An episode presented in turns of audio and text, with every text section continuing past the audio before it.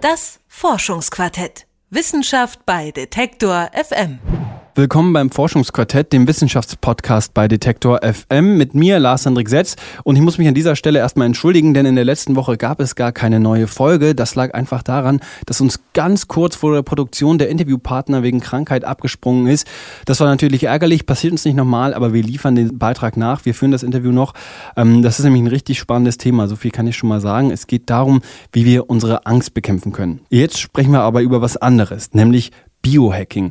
Der Bundesregierung fehlen Hacker. Das sagt zumindest Willi-Fried Karl, der Leiter der zentralen Stelle für Informationstechnik im Sicherheitsbereich, vor kurzem in einem Interview mit der Welt.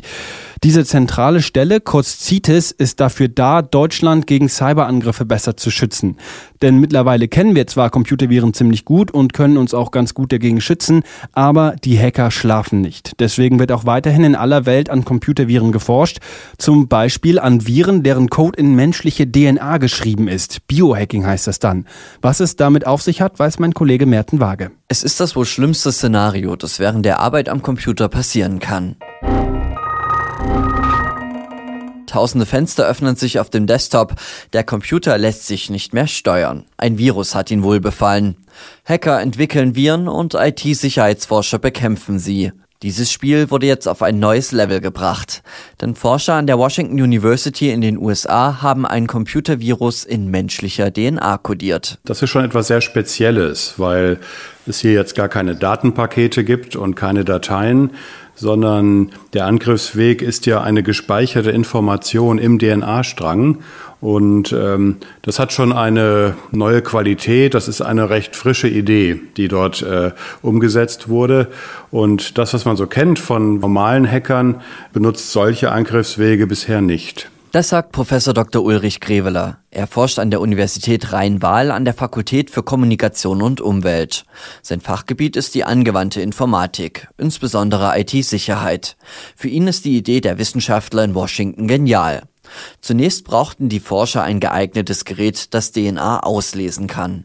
Dieses Verfahren heißt DNA-Sequenzierung. Es wird mit Hilfe von DNA-Sequenziermaschinen durchgeführt. Diese Maschinen erkennen die kleinsten Bestandteile in der DNA, die sogenannten Nukleotide. Davon gibt es insgesamt vier Stück. Adenin, Guanin, Zytosin und Uracil. Durch die verschiedensten Anordnungen entsteht dann die DNA mit den wichtigsten Informationen und Erbanlagen. Eine DNA-Sequenziermaschine liest dann die Reihenfolge der Nukleotide aus. Ähnlich einem Computer, der ein Programm ausliest. Das haben die Wissenschaftler in Washington ausgenutzt.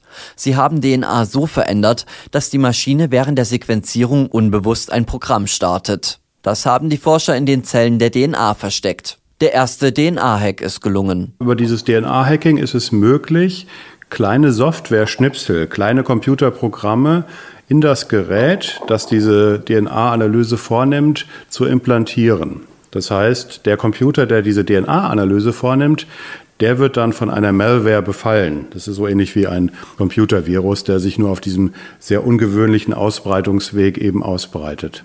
Die ausgenutzte Lücke im Sicherheitssystem des Automaten wurde dabei allerdings mutwillig von den Forschern der Universität von Washington eingebaut. Allerdings haben die Forscher solche Schwachstellen auch schon in der herkömmlichen Software dieser Automaten gefunden. In Zukunft könnten Angriffe auf sie eine reale Bedrohung werden. Bisher wurden solche Hacks allerdings überhaupt nicht in Betracht gezogen. Nur die Gefahr von Hackern, die mit Hilfe des Internets weltweit Schaden anrichten, steht derzeit im Fokus, wie Grevele erklärt. Andere Schnittstellen sind überhaupt nicht im Fokus und manchmal noch nicht mal bei Herstellern von Geräten im Fokus. Und da ist dieses DNA-Beispiel ähm, wirklich ein ganz interessantes, weil dort eben ja die, die Datenschnittstelle das Ergebnis einer DNA-Analyse ist und dass auch darüber Schadcode übertragen werden kann, dass auch darüber eine Sicherheitslücke ausgenutzt werden kann. Das war sicherlich den Herstellern dieser Geräte gar nicht bewusst. Die Versuche aus Washington zeigen, dass Hacking in Zukunft auch bei Sensoren eine große Rolle spielen kann. Nicht nur DNA-Scanner, auch Iris- oder Fingerabdrucksensoren könnten in Zukunft gehackt werden. Eigentlich sichern solche Systeme zum Beispiel unsere Smartphones und in Extremfällen sogar Hochsicherheitsbereiche. Auch bei solchen Systemen muss eben betrachtet werden, dass über diese besondere Schnittstelle auch Daten ausgetauscht werden und potenziell auch Sicherheitslücken ausgenutzt werden können. Im Extremfall hieße das, dass jemand vielleicht ein spezielles Muster vor eine Kamera hält und dann öffnet sich eine Tür, einfach weil ein Programm eine Fehlfunktion erleidet. Und das ist tatsächlich Bestandteil der aktuellen Sicherheitsforschung. In Washington ist man den ersten Schritt gegangen, um Sicherheitsforscher in aller Welt auf Probleme aufmerksam zu machen, von denen bisher kaum einer geahnt hätte. Biohacking könnte auf kurz oder lang also ebenfalls eine Bedrohung sein, die durch Sicherheitsforscher eingedämmt werden muss. Ich denke schon, dass auch Biohacking ein Thema bleiben wird. Derzeit sind diese ersten Ergebnisse, die wir haben, natürlich noch ähm, etwas praxisferner, aber es setzt sich auch dort ein, ein gewisser Bewusstseinswandel eben fort und es werden sicherlich auch biologische Sensoren, biometrische Sensoren und alle Daten, die überhaupt von, von biologischen Einheiten genommen werden können, äh, zukünftig berücksichtigt werden. Von daher sind wir auch tatsächlich ganz dankbar, so in der wissenschaftlichen Community, wenn jemand so einen Demonstrator eben erfolgreich umsetzt, äh, weil damit erstmal der, ja, der grundsätzliche Beweis erbracht ist, dass dort ein eine Problematik besteht. Und dann kann man eben auch ähm, systematisch Forschungsprojekte auflegen und Forschungsfragestellungen formulieren, um eben für die zukünftige Gerätegeneration eine Absicherung zu bewerkstelligen. Die Forscher an der Universität von Washington haben zumindest erstmal Entwarnung gegeben. Ein DNA-Hack, wie sie ihn vollbracht haben, sei noch viel zu zeitaufwendig und zu teuer, als dass er sich für Hacker rentieren könnte. Dennoch ist es gut, dass zuerst die Sicherheitsforscher zum Erfolg beim Biohacking gekommen sind. Denn so sind sie zumindest bei diesem Thema den Hackern einen Schritt voraus. Forscher der Washington University haben einen Computervirus entwickelt, der in menschliche DNA geschrieben wird. Zu welchen Ergebnissen das Forschungsteam sonst noch gekommen ist, wollen sie in einer Pressekonferenz im August vorstellen. Den bisherigen Stand hat mein Kollege Merten Waage zusammengefasst.